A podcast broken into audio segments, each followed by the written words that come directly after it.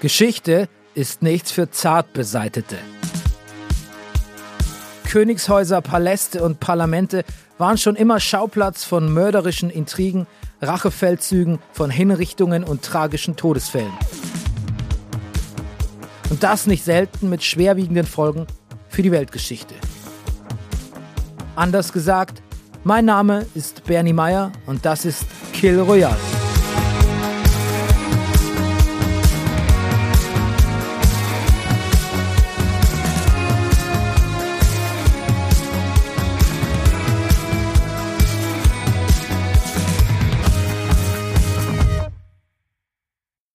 Ich kaufe mir rein Baguette und treffe mich mit Jeanette. Ja, heute geht's nach Frankreich, Frankreich.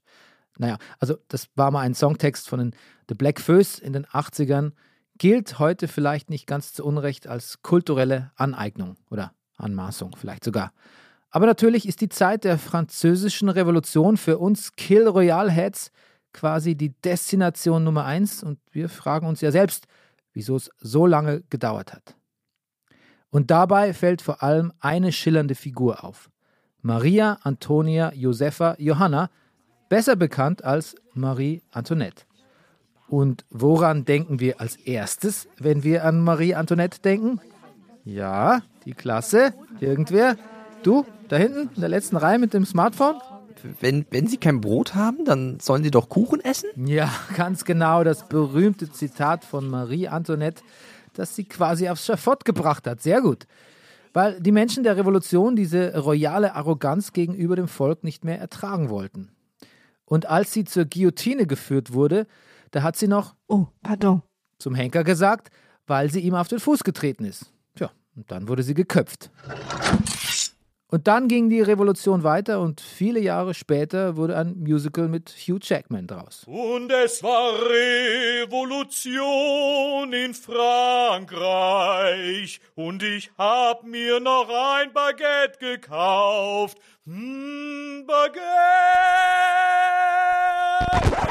Okay, stopp, stopp. Das ist schon kein gefährliches Halbwissen mehr, was ich hier eben verbreitet habe. Das ist bedrohliches Nullwissen. Da stimmt eigentlich fast gar nichts dran. Die Kuchensache hat Marie Antoinette nie gesagt. Die Gründe für ihre Hinrichtung waren viel komplexer und die Handlung von dem Musical mit Hugh Jackman, Les Miserables, spielt 39 Jahre nach ihrem Tod. Ist für uns hier und heute also gar nicht relevant. Wir verzichten einfach ungern auf einen Hugh Jackman-Drop.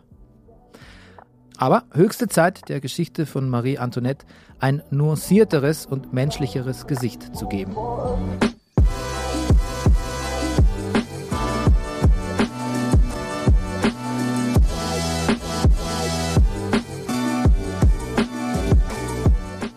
Wenn uns die erste Staffel Kill Royale 1 gelehrt hat, dann, dass solche Fälle nie besonders eindeutig sind.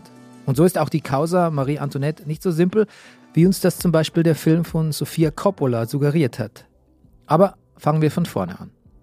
Am 2. November 1755 wird Erzherzogin Maria Antonia von Österreich in Wien geboren. Sie ist die Tochter von Kaiser Franz I. und Maria Theresia von Österreich, einem Paar, das zumindest hin und wieder mal Sex gehabt haben muss, denn Maria Theresia wird zeitlebens 16 Kinder zur Welt bringen. Und gleichzeitig noch die österreichischen Regierungsgeschäfte führen, was zu der Zeit wirklich kein Piece of Cake war. Da musste man ein bisschen mehr auf dem Kasten haben, als sich mit seinen Kollegen gehässige WhatsApp-Nachrichten zu schreiben oder Zeitungen zu schmieren, damit die eigenen Regierungsgeschäfte in einem besseren Licht dastehen. Ähm, Herr, Herr Meier, sind wir noch bei Marie Antoinette? Ja, Entschuldigung, bin etwas abgedriftet. Also, wo war ich? Ähm, die Geburt von Maria Antonia steht leider unter keinem guten Stern. Die kleine Maria ist keine 24 Stunden auf der Welt, da ereignet sich in Portugal das schlimmste europäische Erdbeben aller Zeiten, bei dem Lissabon komplett in Schutt und Asche gelegt wird und bei dem geschätzt zwischen 20 und 100.000 Menschen ums Leben kommen. Wenn man also an schlechte Omen glaubt, dann ist das hier ein guter Zeitpunkt dafür. Aber ehrlich gesagt gibt es gar nicht so viel Gelegenheit, um sich auszumalen, was Maria Antonia alles zustoßen könnte. Dafür ist Mama Maria Theresia politisch viel zu umtriebig. Ihre große Herrscherfamilie, die Habsburger, soll nämlich unbedingt an der Macht gehalten werden. Dafür müssen strategische Partnerschaften her. Und da beschließt Maria Theresia einfach die Dinge miteinander zu verknüpfen, die sie besonders gut kann. Strategisch denken und ihre Kinder strategisch verteilen.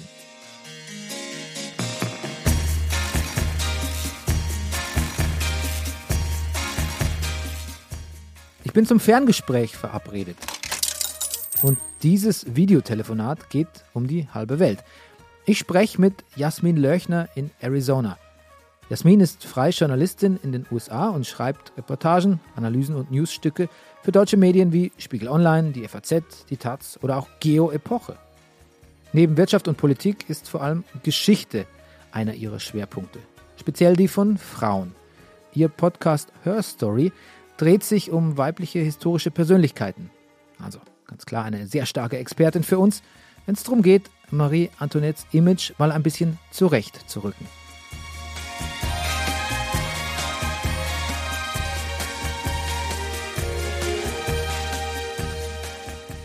Heute sprechen wir über Marie Antoinette und in den letzten fünf, sechs, sieben Jahren hat sich ja gesellschaftlich viel getan, aber es ist gar nicht so viel über sie geschrieben worden irgendwie in, in, in einer Zeit, in der man das Thema Frauen und ähm, Gleichberechtigung und aber auch Geschichtsschreibung schon nochmal neu bewerten kann in den letzten Jahren.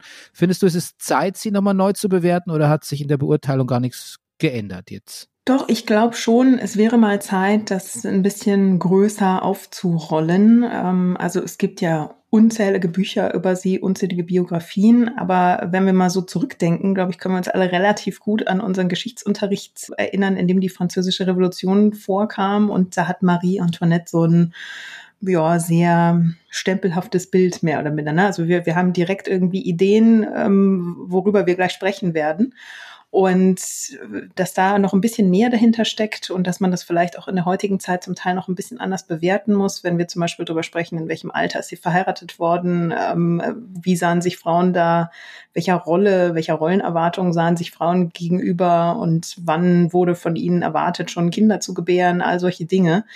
Zugang zur Bildung. Also ich glaube, da, da gibt so einiges, was man so ein bisschen aufrollen kann und was man sicherlich auch mal in einer neuen Biografie aufrollen könnte. Ich finde, sie ist wirklich so eine Frau, der so ein richtiges Image anhaftet. Das konnte man vor zwei, drei Jahren noch mal sehen, als hier in den USA Donald Trump noch an der Macht war und seine Frau Melania den Rosengarten umgestaltet hat. Und da haben sich ja ganz, ganz viele Leute darüber aufgeregt, dass sie diesen Rosengarten, den damals Jackie Kennedy gestaltet hat, so verhunzt hat. Und dann ähm, war der Vergleich, der gezogen wurde zwischen Melania Trump und Marie Antoinette äh, mit diesem berühmten Zitat, wenn sie kein Brot haben, sollen sie Kuchen essen. Also sie, sie wurde in so eine bestimmte Rolle gedrängt und damit verglichen, eine sehr verschwendungssüchtige, prunksüchtige Frau in einem Herrscherhaus, in dem Fall im Weißen Haus zu sein. Und da gibt es so einiges, ähm, wo das einfach, das passt einfach gar nicht zu Marie Antoinette. Schon allein das Zitat stammt überhaupt nicht von ihr, haftet ihr aber bis heute an wie Kaugummi. Also mhm. das heißt, ähm, das zieht sich durch die Geschichte durch und da könnte man heute wirklich einiges richtigstellen. Da war es ja wieder das falsche Zitat. Jasmin erklärt mir als nächstes, ob es denn überhaupt eine enge Bindung zwischen Marie Antoinette und Maria Theresia gab, bei so vielen anderen Geschwistern, nämlich 15. Also es ist ja eine Kinderschar, die da durchs Schloss Schönbrunn äh, läuft. Insofern, ja, wie eng kann eine Beziehung sein, wenn eine Mutter sich um wahnsinnig viele Kinder kümmern muss? Ähm, also ich glaube, es ist eine relativ herzliche Verbindung. Gleichzeitig ist die Mutter schon aber auch ein Stück weit kontrollierend. Also die Mutter ist sehr diszipliniert und hat die ganze Zeit wirklich im Kopf, sie muss die Habsburger Dynastie sichern. Und äh, Maria Theresia liefert sich ja dafür auch einen Wettstreit mit dem preußischen Königreich, das ja auch äh, zwischendurch mal eben in einem Krieg äh, mündet. Also das ist so das bedeutende Thema für die Mutter und das wird auch relativ schnell für Marie Antoinettes Leben eine Rolle spielen. Also ich habe ja gerade gesagt, sie ist zehn, als der Vater stirbt und die Mutter beginnt eigentlich direkt danach mit der Suche nach einem Ehemann für die Tochter, um die Tochter zu verheiraten. Das tut sie mit all ihren Kindern. Sie versucht da gute Eheverbindungen auszuhandeln, um die Habsburger Macht zu sichern und sich in so viele europäische Königshäuser wie möglich per Eheverbindung quasi, ja, reinzusetzen sozusagen und die zu ihren Verbündeten zu machen. Bündnisse sind also Maria Theresias Ding. Das Problem ist nur, dass die Franzosen und die Österreicher sich gerade erst im Siebenjährigen Krieg gegenseitig niedergemetzelt haben. Und jetzt ist es nicht so ganz einfach, dem Volk ein Bündnis zwischen beiden Königshäusern zu verkaufen. Man hätte natürlich umständlich an die Leute appellieren können, oder man zieht ein beliebtes Ass aus dem Ärmel. Die Königshochzeit. Und das geht in diesem Fall so.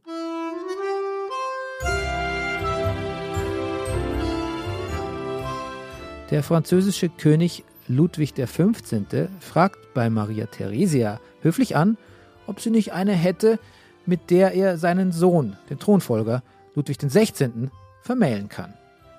Und da Maria Theresias andere Töchter schon strategisch auf andere Königshäuser verteilt sind, bleibt nur noch Marie Antoinette übrig. Sie wird Ludwig XVI. versprochen.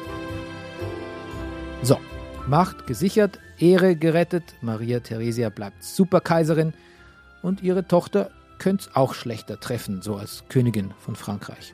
Und besseres Wetter, besseres Essen, alles okay, oder? Naja, es gibt noch ein Problem. Eins, das man auch stereotypisch den Franzosen oft unterstellt, nämlich Maria Antonia hat keine Lust, eine Fremdsprache zu lernen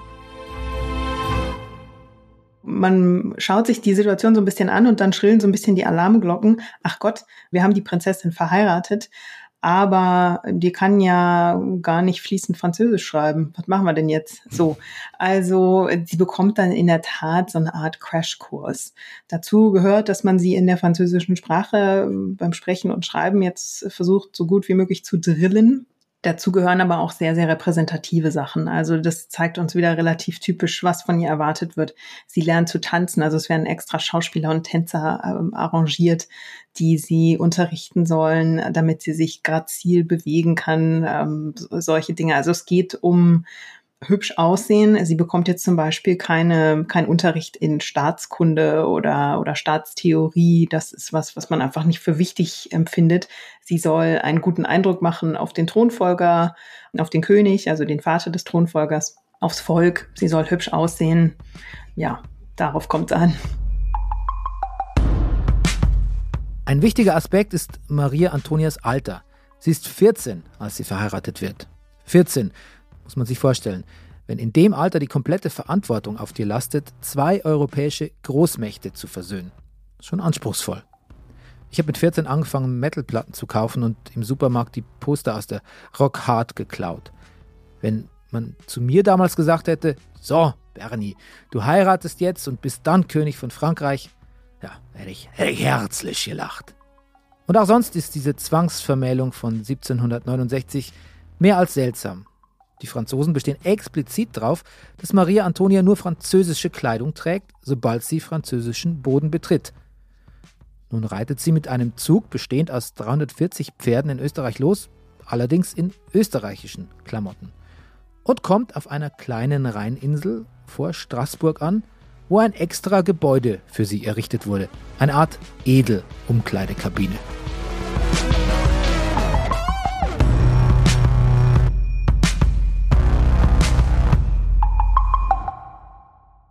Also erstmal wird Marie Antoinette mit einer prunkvollen Karosse noch durch Österreich gekarrt, hätte ich jetzt beinahe gesagt, gefahren und durch Deutschland, um also zu dieser Rheininsel zu gelangen. Die ist unbewohnt, über die haben sich die Beteiligten auf österreichischer und französischer Seite wirklich ganz, ganz lange den Kopf zerbrochen. Wo kann man diese Übergabe stattfinden lassen, weil sie weder auf österreichischem noch auf französischem Gebiet, sondern eben auf sozusagen neutralem Gebiet stattfinden soll. Und dann hat man da extra so ein so eine Struktur, so ein Gebäude errichtet. Die eine Seite der Eingang für das ganze österreichische Gefolge, die andere Seite der Eingang für ähm, den französischen Hof. Und in der Mitte trifft man sich dann. Genau, das ist dann tatsächlich so, dass die 14-jährige Marie Antoinette da also mit ihrer Erzieherin und mit den Begleitern auf der österreichischen Seite ankommt. Sie muss dann all ihre Kleidung ablegen, wird dann in französische Gewänder gekleidet, weil sie also jetzt quasi wirklich von der österreichischen zur französischen Seite übergeht sozusagen und muss dann auch ihre Erzieherin, ihre, all ihre Vertrauten aus diesen 14 Jahren, die sie so lange gekannt hat, muss sie dann zurücklassen und schreitet dann also in diesem zentralen Raum in der, in der Mitte dieses Gebäudes von der österreichischen auf die französische Seite und wird dort in Empfang genommen. Und sie ist damit völlig überfordert. Also sie bricht in Tränen aus, ähm, weil sie wirklich jede Bezugsperson hinter sich lassen muss. Und sie fällt dann schluchzend der neuen französischen Erzieherin in die Arme, weil sie überhaupt nicht weiß, was sie machen soll in dieser Situation. Also man muss sich einfach mal ein 14-jähriges Kind vorstellen, dem man jede Person wegnimmt, die sie kennen, inklusive natürlich der Mutter, der Geschwister, ne? Und dann sagt so, hier bitteschön, neue Umgebung und wir machen jetzt alle einen riesen Bohai. Also da wäre, glaube ich, jede 14-Jährige und jeder 14-Jährige irgendwie vollkommen überfordert. Aber für Trauer ist nicht viel Zeit, denn schon neun Tage später findet die richtige Hochzeit statt. In Versailles. Und wie das so üblich ist bei royalen Hochzeiten dieser Zeit, dauern die Feierlichkeiten gute zwei Wochen. Mal hierhin fahren, mal dort Hallo sagen und als großes Finale natürlich ein Fest fürs Volk, damit sich alle ordentlich mitfreuen können. Das wird dann veranstaltet auf dem heutigen Place de la Concorde in Paris. Und da will man natürlich groß auffahren weswegen man ein Feuerwerk für das Brautpaar organisiert.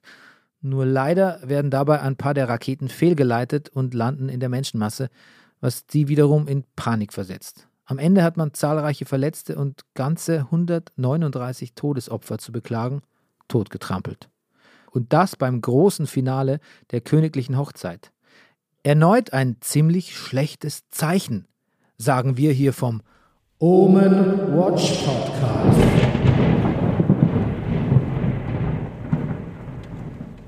Äh, nach all den Feierlichkeiten und Grauslichkeiten beginnt irgendwann das normale Eheleben. Wobei normal hier sicher ein diskutabler Begriff ist. Marie Antoinette, wie sie jetzt als Französin heißt, haben wir ja schon ein bisschen kennengelernt, aber was für ein Typ ist eigentlich ihr Mann, Ludwig XVI.? Der Thronfolger, der französische, das ist ja der Ludwig der 16., ne? Mhm. Was bedeutet dem denn die Ehe? Also wie, wie findet der das alles? Der ist eigentlich... Ähm, der ist älter schon zu dem Zeitpunkt, ne? Der ist drei oder vier Jahre älter. So weit auseinander sind die, ähm, sind die beiden nicht. Aber der ist ja an Frauen jetzt eher so mäßig interessiert generell und ist auch vom Typ her ein sehr gemütlicher. Mm, also es wird sich zeigen, dass er für die Herrschaft jetzt eigentlich nicht so unbedingt geschnitzt ist. Das ist irgendwie nicht so sein Ding. Er steht nicht so wahnsinnig gerne im Mittelpunkt. Er ist sehr schüchtern bei Hofe. Der mag das eigentlich gar nicht, wenn die Leute so um ihn rumwuseln und ähm, so ein Bohai um ihn machen. Und da ist Marie Antoinette ganz anders. Die blüht da regelrecht auf. Also dabei sind die beiden von der Persönlichkeit her, vom, vom Typ her sehr, sehr unterschiedlich. Also der ist zum Beispiel so schüchtern, als Marie Antoinette ankommt, bringt er es irgendwie nicht mal, bringt er kaum ein Wort über die Lippen und der König muss dann Konversationen mit äh, der neuen Ehefrau, mit der jungen Ehefrau seines Sohnes machen, weil Ludwig der 16. ja noch irgendwie viel zu schüchtern ist, um sie überhaupt mal zu begrüßen und mit ihr überhaupt Smalltalk zu machen. Also da merkt man, wie zurückhaltend und wahrscheinlich auch überfordert er selbst auch mit dieser Situation ist. Ne? Da kommt irgendwie ein junges Mädchen an, was er noch nie gesehen hat und das ist jetzt seine Ehefrau. Also. Wie nennt sich das im Handbuch der Küchenpsychologie? Gegensätze ziehen sich an, oder? Vielleicht klappt diese Ehe ja besonders gut, weil die beiden so unterschiedlich sind. Vielleicht ergänzen sie sich sogar. Äh, Marie Antoinette? Hey, mein lieber Luis, macht dir hoffentlich nichts aus. Ich habe noch ein paar Freunde mitgebracht. Wir wollen noch feiern. Aber Marie. Äh, Ach, jetzt hab dich doch nicht so. Wir sind auch ganz leise. Nun, also weißt du, es ist nur so. Louis, komm schon. Du bist bei der König hier. Wir sollen uns hier was vorschreiben. Also, liebe Marie Antoinette. Ach, jetzt sei kein Spielverderber. Wir haben so viel Platz. Bitte, bitte, bitte, bitte, bitte, bitte. Ja, ja, ja, ja, Mensch, das ist ja alles in Ordnung. Aber warum denn hier auf der Toilette? Äh, ach so. Ja. Äh, gute Frage. Du, äh, ich dachte, ich das wäre der Fester. Hier ist auch wirklich alles sehr groß. Leute, komm, wir müssen Zimmer wechseln. Naja, vielleicht hat es ja doch nicht so gut zusammengepasst bei den beiden. Oder wie es in der wunderbar scharfzüngigen Marie-Antoinette-Biografie des bekannten Schriftstellers Stefan Zweig heißt, einen krasseren charakterologischen Gegensatz als dieses höchst ungleiche Paar könnte kein Dichter erfinden. Er schwer, sie leicht, er plump, sie biegsam, er nervenstumpf, sie flackerig nervös. Er Tiefgänger mit schwerem Flutgang, sie Schaum und Wellen. Jetzt muss man sagen, dass, obwohl es ja eine, eine fröhliche und irgendwie lebenslustige Frau oder Mädchen ist, die Marie Antoinette, fällt sie, glaube ich, von Anfang an am französischen Hof negativ auf oder, oder eckt an. Woran liegt denn das? Weil der französische Hof sehr starr ist. Also im französischen Hof gibt es sehr, sehr viele Rituale, wesentlich mehr Rituale als in Österreich. Und das ist für Marie Antoinette auch so ein bisschen so ein Kulturschock fast. Also da ja, die laufen da alle mit ihren gepuderten Perücken durch die Gegend und ähm, legen sehr viel Wert darauf, wer sitzt wo, wer spricht wann mit dem König oder mit dessen Mätresse oder mit der Königin. Allem wird eine Bedeutung zugemessen. Es gibt sogar die Situation, dass der Hof unten speist und Adlige von so einer Art Galerie die Leute beim Essen beobachten können. Das finden die, weiß nicht, die machen da Public Viewing, äh, um, um der Königsfamilie zuzuschauen. Das ist einfach irgendwie alles sehr befremdlich. Und ja, Marie Antoinette, darf man nicht vergessen, ist 14, kommt aus einer etwas lebhafteren Umgebung, wo man ihr ein bisschen mehr hat durchgehen lassen. Und sie versucht das am französischen Königshof auch auszuleben. Nun ist ihr angetrauter Ehemann nicht der gleiche Typ. Der ist äh, schüchterner, der ist ruhiger, zurückhaltender. Der will eigentlich seine Ruhe und sie hat nicht wirklich eine Bezugsperson. Das heißt, ja, also sie fällt einfach da so ein bisschen aus dem Rahmen in ihrem Auftreten, wenn sie da durch die Schlossgänge trollt. Das ist einfach was, was bis dahin niemand, niemand getan hat bei Hofe. Da drehen sich die Köpfe nach ihr um und dann wird getuschelt. Und da fühlt sie sich relativ schnell irgendwie fremd und, und sehr seltsam und ausgeschlossen. Hm. Aber sie hat ja diese Hofdame, diese, die sie so spöttisch Madame L'Etiquette nennt. Madame Noailles heißt sie, glaube ich, oder no, weiß nicht, wie man sie ausspricht. Ja, sie bekommt so ein paar Menschen an die Seite gestellt. Der französische Hof stellt ihr natürlich Hofdamen, auch so eine Art, ja, die sollen vielleicht noch so ein bisschen erzieherischen Einfluss haben. Also man fängt ihr jetzt ständig an zu sagen, du kannst das nicht tun, du kannst das nicht tun. Dann kommen ständig Briefe von der Mutter an aus Österreich. Also Maria Theresia hat einige ähm, österreichische Gesandte am Hof, die den ganzen Tag scheinbar nichts Besseres zu tun haben, als die äh, junge Thronfolgerin zu beobachten, zu belauschen, so ein Stück weit, und dann Maria Theresia Bericht zu erstatten. Und die schreibt dann strenge Briefe an ihre Tochter. Das heißt, bei Marie Antoinette kommen jetzt ständig Mahnungen an. Tu dies nicht, tu das nicht verhalte dich hier ein bisschen netter, sei freundlich zu deinem Ehemann, äh, pass auf, dass du den König nicht verärgerst, die ist natürlich irgendwann genervt, ähm, dass ihr ständig jemand Vorschriften machen will. Und dazu gehört eben auch ihre Erzieherin, weshalb sie für die dann auch so eine Art Spitznamen oder einen nicht besonders netten Spitznamen erfindet, beziehungsweise dann hat, ja. Besagte Erzieherin, diese strenge Hofdame, das war Madame Noailles. Aber Marie nennt sie nur Madame L'Etiquette. Klingt nach heutigen Maßstäben nicht so besonders schlimm, aber war damals natürlich eine sehr freche Entgleisung. Vermutlich so, als würde man sie heute Madame nennen. Mon Dieu. Aber das ist nicht alles. Weil Marie Antoinette so jung ist und ihr auch so viel fremd scheint, denken einige Leute schon bald, dass sie die Prinzessin für ihre Zwecke einspannen können. Es entsteht der reinste Intrigenstadel um sie herum aber weder besonders subtil noch besonders clever. Die drei unverheirateten Töchter des Königs, Adelaide, Victoire und Sophie, belagern die Thronfolgerin den ganzen Tag mit ihrem Klatsch und Tratsch. Und dabei haben sie es vor allem auf ihre Erzfeindin, Madame du Barry, abgesehen, die Mätresse des Königs. Und weil Marie Antoinette vielleicht auch noch ein bisschen naiv ist, geht sie diesem In-Touch-Gossip voll auf den Leim und straft die Dubarry mit solidarischer Missachtung. Zum Glück findet Marie Antoinette dann irgendwann in Prinzessin Lamballe eine echte Freundin und entzieht sich somit dem schlechten Einfluss der fiesen Tanten. Bald kommen allerdings neue Probleme auf, denn Marie Antoinette entdeckt das Glücksspiel für sich.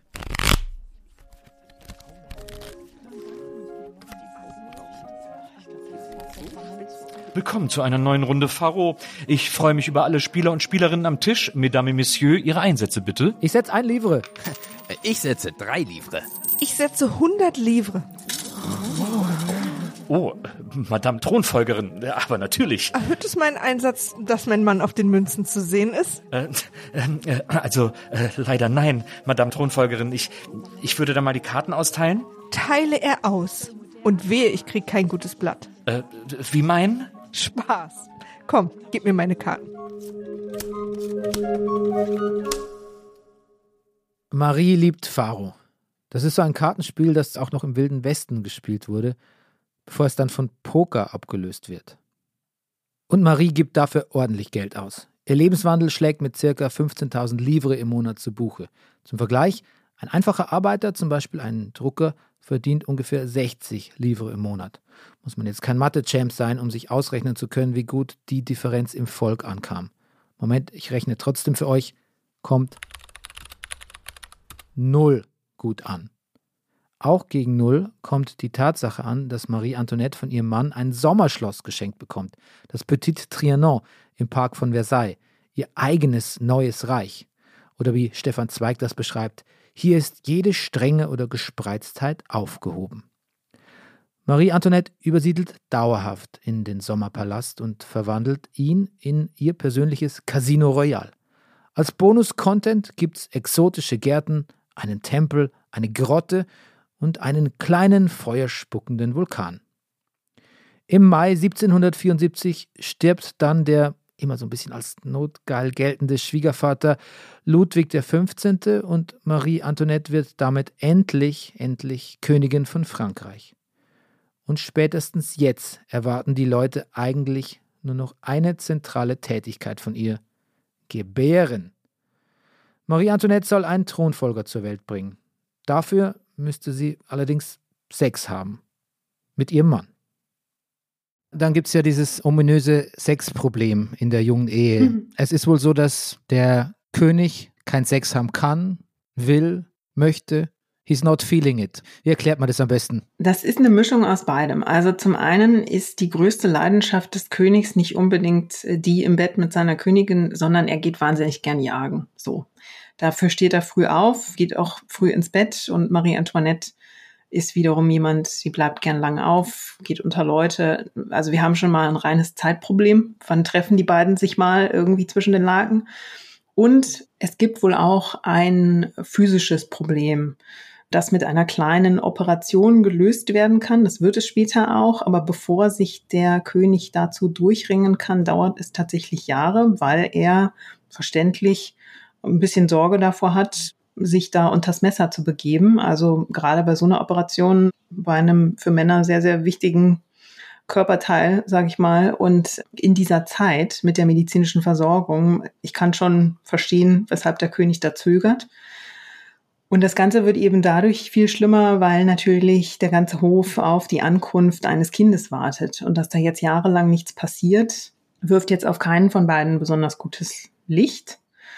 Und äh, das ist auch ein, ein, Thema, was ständig von ihrer Mutter mit angesprochen wird. Also ihre Mutter ermahnt sie, dass sie nicht so lange aufbleibt, sondern dass sie eben gerade dafür sorgt, dass man gemeinsam Zeit findet, um einen neuen Versuch zu wagen. Und da wird auch, das finde ich sehr progressiv, in den Briefen schreiben Marie Antoinette und ihre Mutter relativ offen darüber, was so, was so los ist. Also Marie Antoinette äh, erstattet wirklich Bericht, man hat es mal wieder versucht, aber es wollte eben irgendwie nicht klappen. Da gibt es keine wirkliche Scham, das wird sehr offen angesprochen, weil einfach dieses Thema einen Thronfolger, also es muss ja ein männlicher Thronfolger sein, zu gebären so wahnsinnig wichtig ist für sie in der Rolle als Ehefrau des künftigen Königs. Ja, und da kommt da, glaube ich, auch noch der Bruder Josef persönlich nach Versailles und, und sagt so zu dem Ludwig, du, ähm, erzähl doch mal oder zeig doch mal, was ist denn eigentlich so, wie machst du das denn mit dem Sex? Äh, mhm. Weil, äh, oh, na, nee, so geht es nicht. Nee, du musst, also das ist ja wirklich, das ist ein richtiger, wie soll man sagen, das ist ein richtiges Alltagsgespräch des Intimlebens des Königspaars, oder? Ja, also es ist am Hof irgendwie äh, Stadt, Stadtgespräch ist es tatsächlich auch. Also ganz Paris spricht drüber, in Österreich spricht man drüber und wie gesagt, ich finde es relativ progressiv, dass auch innerhalb der Königsfamilie man sich da mal hinsetzt und da das relativ offen thematisiert. Beziehungsweise, ich glaube, in dem Fall ist es ein Stück weit mehr so, dass Josef seinen Schwager da so ein bisschen cornert sozusagen und den mal hinsetzt und sagt, so Jung, wir müssen da mal drüber sprechen, da muss eine Lösung her. dass der König da dann aber sagt, ja, okay, also dass er eingesteht, es gibt ein Problem und sich am Ende überzeugen lässt, dass da was passieren muss. Das ist dann ein riesengroßer Fortschritt. Ja. Und dann gibt's diese kleine Operation, die es da braucht, was genau das ist, hm, ich bin jetzt nicht, äh, bin jetzt kein Spezialist, insofern weiß ich nicht, was das eigentliche physische Problem äh, jetzt wirklich war, aber es ist mit einer relativ kleinen Operation behoben und es folgen dann relativ kurz danach tatsächlich auch zwei Kinder. Also hm. man musste ihn nur mal äh, hinsetzen und äh, mit ihm, mit ihm sprechen und sagen, Junge, wir müssen das lösen. Genau. Angeblich war es eine fiese Fimose, eine Vorhautverengung. Naja, also neben der generellen Libidolosigkeit vom König. Dazu übrigens noch ein Kommentar von Marie Antoinettes Bruder, der in einem Brief über die Performance-Schwäche des Königs folgendes schreibt. Man sollte den auspeitschen wie einen Esel, damit er ejakuliert. Aber genug von dem Sex-Gossip. Nun ist Marie Antoinette also Königin und hat neben einer Tochter mittlerweile auch einen Thronfolger zur Welt gebracht. Ist doch schön, oder? Der König gilt nicht mehr als impotent und die Königin nicht mehr als lesbisch. Alle sind zufrieden und der Rest ihres Ehelebens verläuft harmonisch. Naja, ich behaupte mal, für ein Happy End war es schon lange vorher zu spät. Nicht nur wegen der gesellschaftlichen Paradigmenwechsel, die am Ende die französische Revolution in Kraft setzen werden, auch der Ruf von Marie Antoinette ist zu dem Zeitpunkt schon arg ramponiert, wenn nicht sogar ruiniert und ihre größte Schützenhilfe und Mentorin, ihre Mutter, ist vor kurzem gestorben. Jetzt, selbst Mutter, kommt sie zwar ein bisschen zur Ruhe und fängt sogar an, wie eine Königin zu agieren, doch dafür ist es leider ein bisschen zu spät. Ihr Image als verschwendungssüchtige Partymaus, die mehr Wert auf teure Kleider als auf vernünftige Innenpolitik legt, gilt als gesetzt. Der Ach, die ist doch noch so jung. Bonus ist auch aufgebraucht. Und nicht nur das, im Volk macht sich eine ganz grundsätzliche Stimmung gegen alles Royale breit.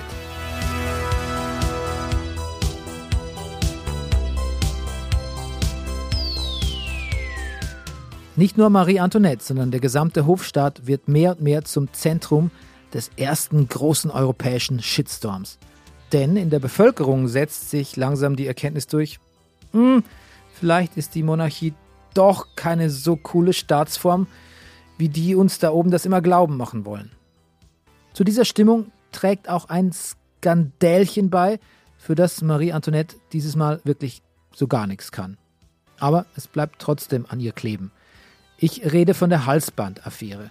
Und weil die komplex ist und wir heute alle die Aufmerksamkeitsspanne von Dreijährigen haben, hier ein Nachrichtenüberblick von unserem Kompaktkorrespondenten Nils. thank you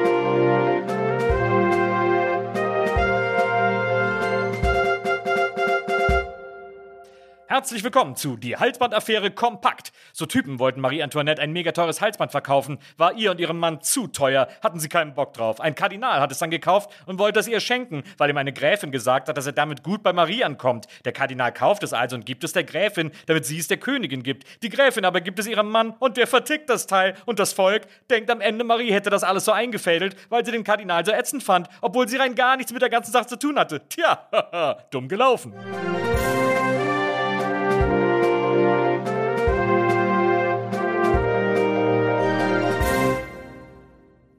Der Schaden ist schon angerichtet.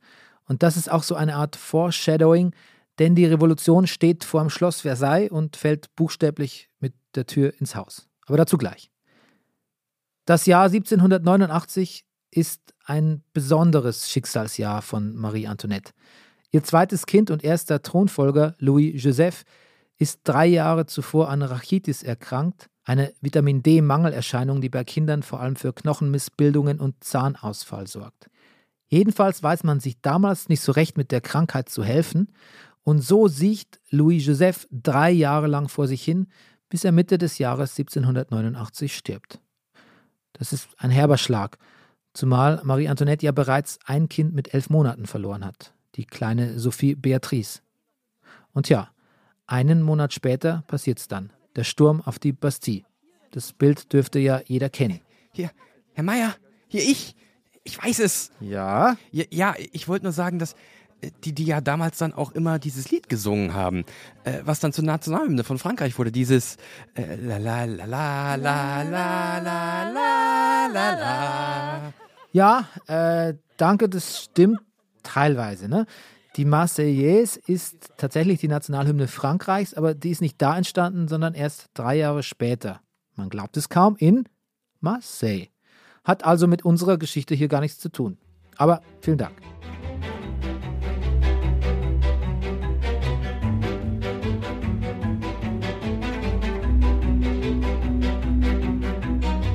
Als im Oktober die Revolution in Full Effekt ist, müssen die Royals von Versailles nach Paris ziehen. Begleitet von einem wütenden Mob, der überraschenderweise vor allem aus Frauen besteht. Am 5. Oktober 1789 versammelt sich eine mehrtausendköpfige Menge in der Absicht, nach Versailles zu ziehen. Ihnen folgen 15.000 Nationalgardisten und zwei Vertreter der Stadtverwaltung mit dem Auftrag, den König nach Paris zu bringen. Ludwig XVI. empfängt die Frauen und Soldaten, bietet ihnen erstmal Drinks an und unterschreibt gutmütig alle Dekrete, die man ihm vorsetzt. Resultat: Das Königspaar und ihr Hofstaat ziehen nach Paris um. In die Tuilerien, auch ein hübsches Schloss, aber ab jetzt ist Schluss mit Easy Living.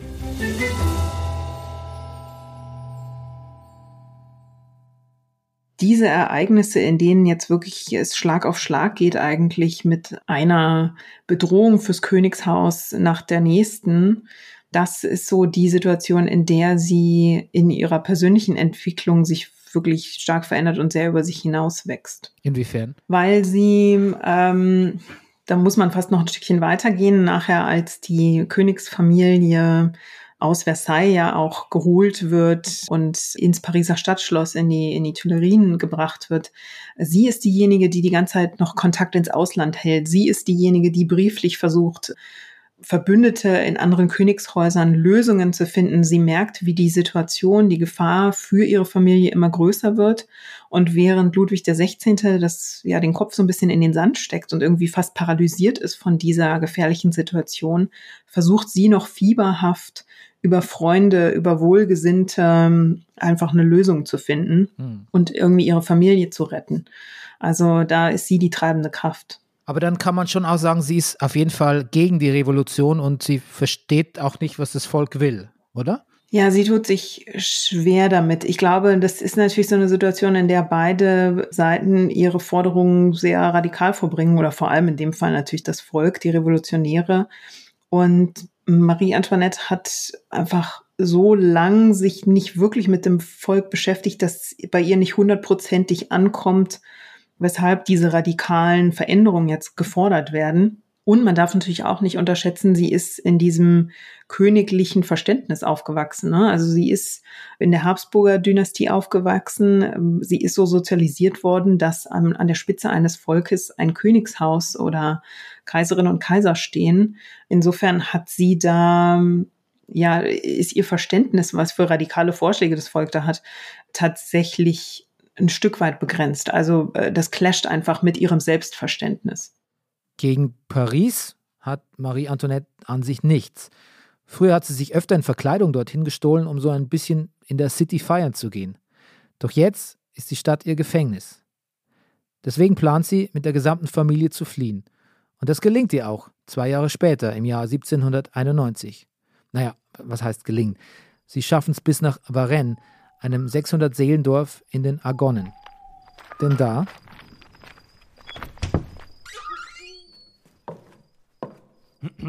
Abend, mein Herr. Was kann ich denn für Sie tun zu so später Stunde? Äh, nun, äh, äh, nun, mein Herr, ich bräuchte ein Zimmer für meine Familie. Wir sind auf der Durchreise und möchten morgen früh weiterfahren. Ja, da haben Sie aber Glück. Bei uns ist heute Nacht noch was frei geworden. Ja, oh, da hab ich ja wirklich Glück. Äh, dann würden wir heute bei Ihnen nächtigen. Na gut, dann will ich mal die Betten aufschütteln.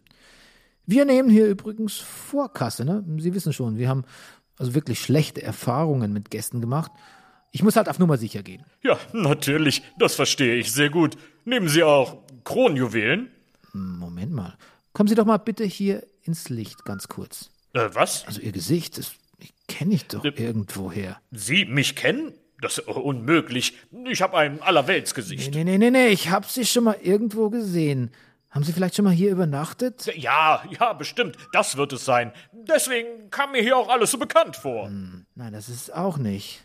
Ach, bin ich denn völlig bescheuert? Na klar, Sie sind der König. Ich bin. Das, was für ein Quatsch. Ich bin doch nicht der König. Würde der König jemals in solch einem Laden wie Ihrem hier. Also, ich bitte Sie. Nee, nee, nee. Sie sind der König. Hier, gucken Sie mal. Hier habe ich ein Bild vom König hängen. Also, also von Ihnen. Da sieht man doch sofort, dass Sie das sind. Oh, schon so spät. Ich muss dann wieder los, ne? Also, alles Gute. Schönen Abend noch, der Herr. Man sieht sich. Na, na, na, na, na, wohin denn so eilig? Bleiben Sie doch noch ein bisschen. Werden Sie nicht vermisst in Paris? Habe ich da nicht sowas gelesen? Ich werde überall vermisst, wo ich nicht bin. Ja, ja. Warten Sie hier. Ich muss mal eben kurz telefonieren. Naja, wieso geht auch der König von Frankreich in so einem Minidorf an die Rezeption und. Na egal. Die Familie wird jetzt jedenfalls wieder zurück nach Paris gebracht und noch gründlicher eingesperrt als vorher.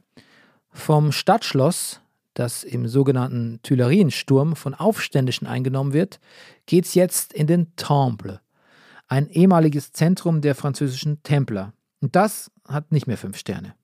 Spätestens ab jetzt bekommt Ludwig die Krise auch nicht mehr so richtig gehandelt.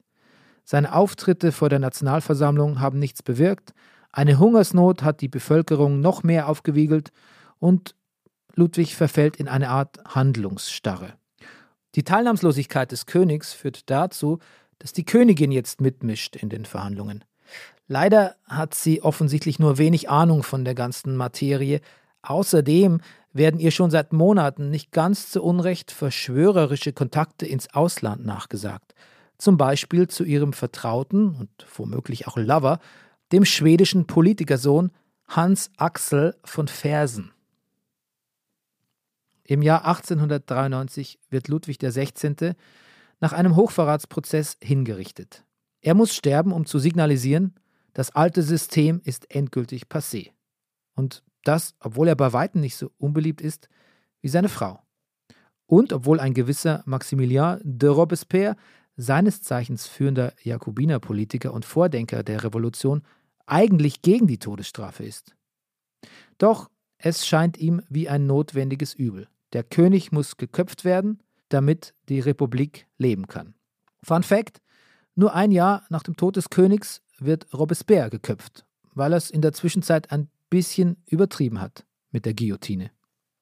Doch auch auf Marie Antoinette kommt im Oktober 1793 ein Prozess zu, bei dem sie nur verlieren kann. Man versucht sie auf allen Ebenen vom Titel bis zum Auftreten bis zur Unterkunft einfach zu erniedrigen, muss man, muss man ja sagen. Man nimmt ihr alles weg, was irgendwie mit ihrem Status zu tun hat.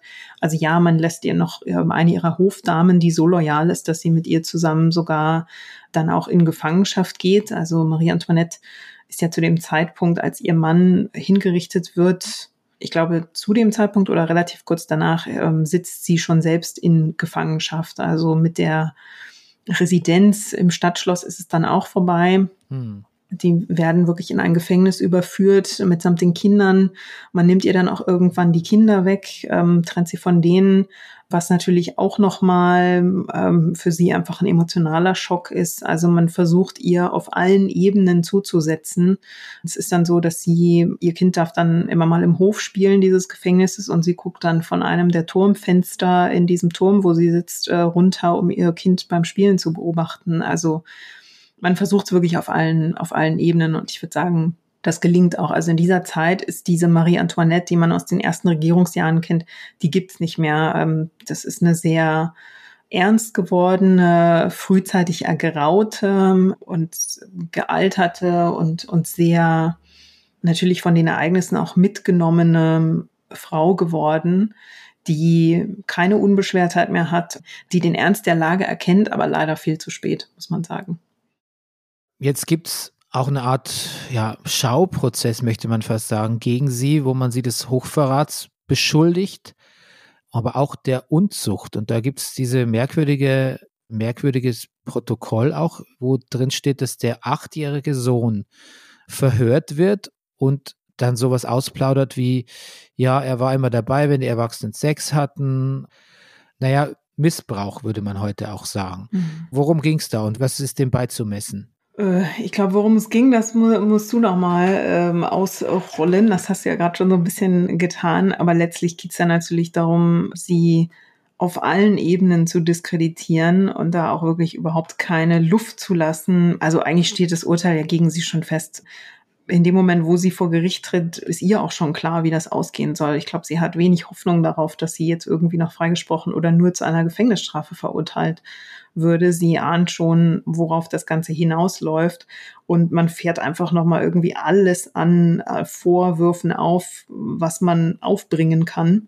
Und dazu gehören eben dann auch solche Vorwürfe, dass der Sohn mit dabei ist, dass der Sohn Dinge beobachtet. Ja, man zieht jede Schublade auf, um diese Frau auf allen Ebenen zu diskreditieren und ihr auch wirklich irgendwie jeden Schmutz anzuhängen und anzuhaften, den man sich ausdenken kann, sozusagen. Dass da nichts dran ist, muss man, glaube ich, nicht nochmal extra sagen. Also, das ist ein konstruierter Vorwurf, mit dem man einfach versucht, dieses Urteil zu untermauern. Das Urteil steht ex cathedra fest, wie unsere Expertin hier sagt. Das bedeutet Tod durchs Beil. Nur zwei Tage nach dem Prozess, am 16. Oktober 1793. Die Leute, die finden es gut. Äh, also in der unmittelbaren Situation wird das in diesem ganzen Furor der äh, Revolution wird das sehr gefeiert. Also das ist eine öffentliche Hinrichtung, die öffentlich bejubelt wird. Sie wird ja da im weißen äh, Boostgewand zur Hinrichtung gekarrt. Also sie sitzt auf einem Karren, wird durch das Volk gefahren zur Hinrichtungsstelle und wird da noch, ich glaube, bespuckt und beleidigt. Man ergötzt sich daran, an diesem tiefen Fall dieser, dieser Königin. Sie wird dann geköpft und der Leichnam wird äh, weggefahren und äh, regelrecht verscharrt. Also die unmittelbare Wahrnehmung nach der Hinrichtung ist sehr in einer Linie mit den Vorwürfen und mit der Ablehnung, die ihr während dieser ganzen Phase der Französischen Revolution entgegengeschlagen ist. Und ja, ihre letzten Worte lauten: Oh, pardon. Als sie ihrem Henker auf den Fuß tritt. Immerhin diese Legende stimmt. Irgendwie typisch für Marie Antoinette. Bisschen ignorant, aber höflich bis zum bitteren Ende.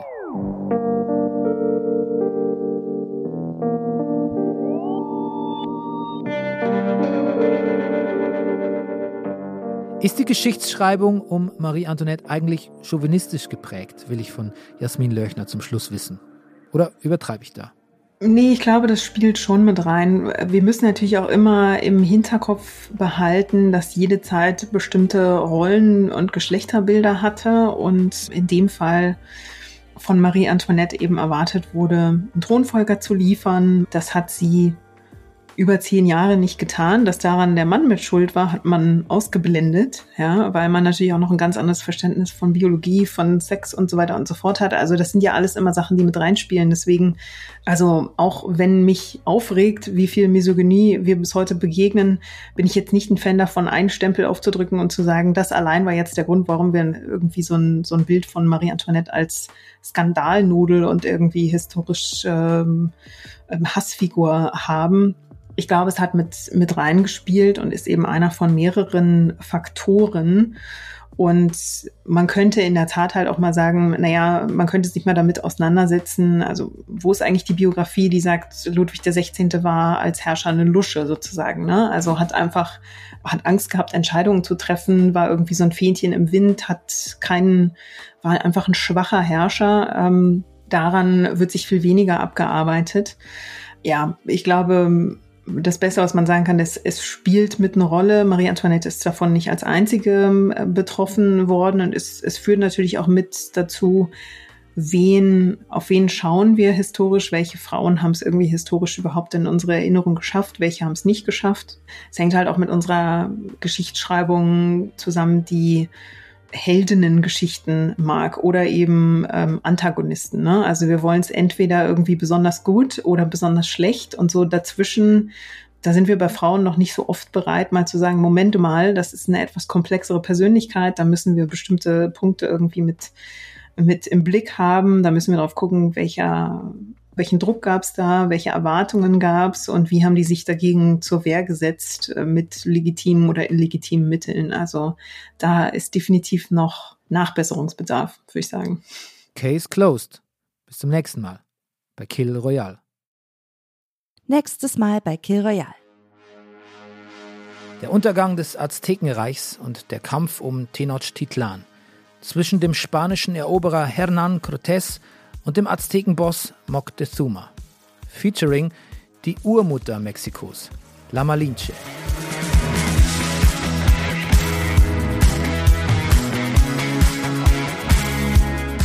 Kill Royale ist ein Podcast von Zebra AudioNet, produziert von Pool Artists. Die Recherche zu Kill Royale stammt von unserem Moderator Bernie Meyer. Das Buch wurde von Nils Buckelberg geschrieben. Unser Redakteur ist Wenzel Burmeier. Produktion und Sounddesign sind von Milica Tickeljewer mit Unterstützung von Maria Swedrick. Unser besonderer Dank geht an Jasmin Leuchner, Felix Böhme, Paula Georgi, Jesse Götz und Maria Lorenz Buckelberg. Unser Titelsong ist Easy Way Out von Roosevelt.